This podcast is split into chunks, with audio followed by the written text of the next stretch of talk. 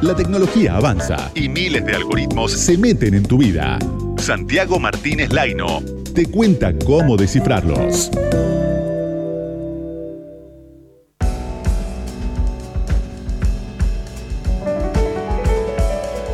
Santi, ¿qué nos trajiste para hoy?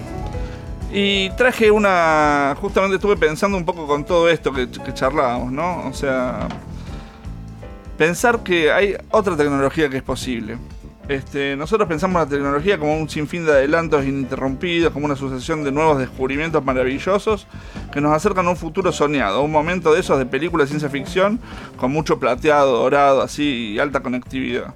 También pensamos la tecnología como única e indiscutible, o sea, como una cosa sagrada, sino Mm. la tecnología. Como, y pero también tiene que ver con cómo no- nos pensamos como sociedad, tiene que ver con nuestra cultura, con nuestra idiosincrasia, con, con nuestra soberanía, con cómo en cada momento hay justamente lo que decías vos, ¿no? O sea, ca- cada cultura va eh, encontrando sus formas tecnológicas para desarrollarse. Esto es simple si tenemos un pensamiento propio en materia de ciencia y tecnología, este, pero si no lo tenemos, ese lugar lo va a ocupar otra, otra, otro pensamiento, un pensamiento hegemónico que va a venir de algún otro lugar. Y que seguramente va a ser el pensamiento que, que lo va a terminar imponiendo quien, quien tenga mayor hegemonía desde lo económico, desde lo político, desde lo institucional. Desde este programa queremos pensar este, la tecnodiversidad, algo que plantea el ingeniero y filósofo chino Xu Hui, y no un esquema exclusivamente monotécnico. Tecnodiversidad, me gusta la palabra. Claro.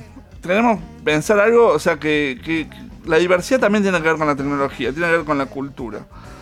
Y, no, no quedarnos en el pensamiento europeo ilustrado, del occidente, el la hegemonía esta que nos viene a traer Estados Unidos, algo que está muy, muy, muy en, en el día a día, que lo, lo que venimos viendo con respecto a la tecnología. Pensemos cuáles son los nuevos avances que nos hacen la vida más fácil, más llevadera, que nos permiten conectarnos achicando distancias geográficas o barreras idiomáticas. Aquellos avances sustentables de la mano de las energías renovables, pero sin perder de vista la batalla geopolítica que se da en el mundo. Hoy hay una gran batalla, ¿viste? Entre Estados Unidos, China, Rusia, India y por ahí aparecen otros países. Ahí la sonda que llegó ahora también llegó una sonda de, de Emiratos Árabes.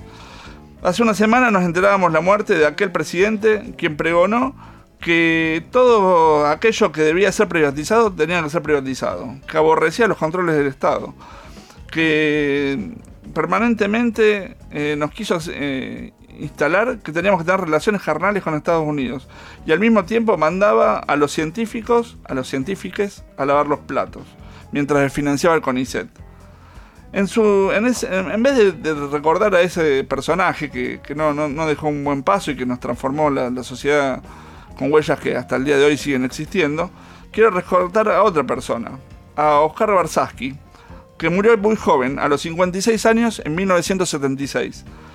Este, era un, un químico, un matemático, un epistemólogo que planteó otro tipo de ciencia y tecnología. Planteaba que el modelo científico y tecnológico debía estar asociado a un proyecto nacional y distinguía entre proyectos nacionales pueblos céntricos y proye- proyectos nacionales empresocéntricos. Con una crítica muy detallada al desarrollismo, y ni que hablar, diría, ¿qué diría de proyectos que directamente querían eliminar la industria local o las pymes? Eh, por ahí lo que decía Barsaski no es aplicable al pie de la letra, ¿no? O sea, porque era muy. Lo que planteaba era algo del socialismo nacional y vinculado muy, muy de pie con la tecnología. Pero nos invita a pensar cómo nos paramos en esto del pensamiento y cómo ah, tomamos determinados debates eh, que necesitamos tomar en este momento. En este momento nuevas tecnologías y que tienen sus desafíos. La era digital parece que llegó hace ahora, pero llegó hace rato, llegó hace como 20 años. Y hoy siguen mm, temas como, como el de Google, de Facebook, de Mercado Libre, que nos quieren imponer sus, sus, normas y procedimientos como si fueran leyes nacionales o como si fueran nuestras constituciones. Y digo constituciones porque esto nos afecta a nosotros y nos afecta a un montón de países.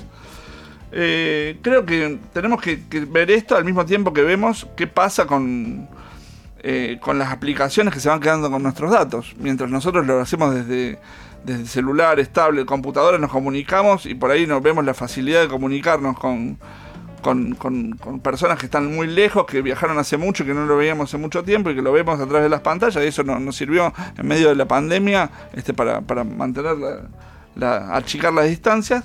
Pero al mismo tiempo se quedan con un montón de datos, de metadatos, que favorecen por ahí el control, el espionaje. Bueno, hay un montón de, de interrogantes con respecto a todas estas cosas. Y un poco me parece que en este primer programa era plantear cómo, cómo vamos a pensar la tecnología, cómo vamos a pensar todo esto con otro punto de vista.